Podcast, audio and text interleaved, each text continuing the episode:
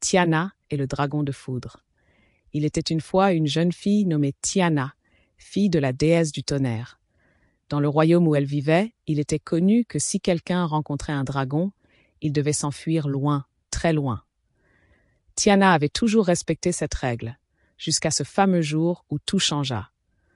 Par un après-midi orageux, Tiana décida de se promener dans le parc de foudre, un endroit mystérieux où les éclairs dansaient entre les arbres. Alors qu'elle avançait un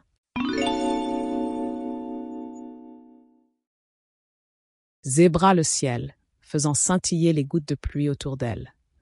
C'est alors qu'elle le vit, un imposant dragon émergeant des arbres, ses écailles semblant absorber la lumière des éclairs. Mais quelque chose n'allait pas. Le dragon était blessé, ses ailes déchirées par une force inconnue. Tiana, se souvenant des paroles de sa mère, fit un pas en arrière, prête à fuir. Mais en observant la créature majestueuse et faible devant elle, quelque chose se brisa dans son cœur. Elle s'approcha doucement et caressa ses écailles brillantes qui crépitaient sous ses doigts. Le dragon poussa un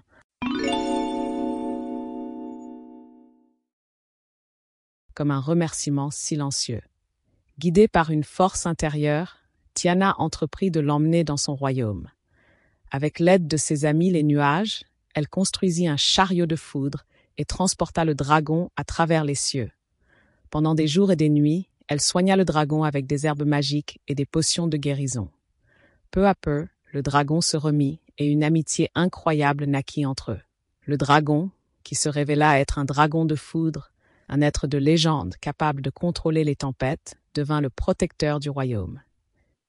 Tiana, avec son nouvel ami, enseigna à son peuple qu'il ne fallait pas toujours fuir face à l'inconnu, car parfois la bravoure et la compassion peuvent forger les plus belles légendes.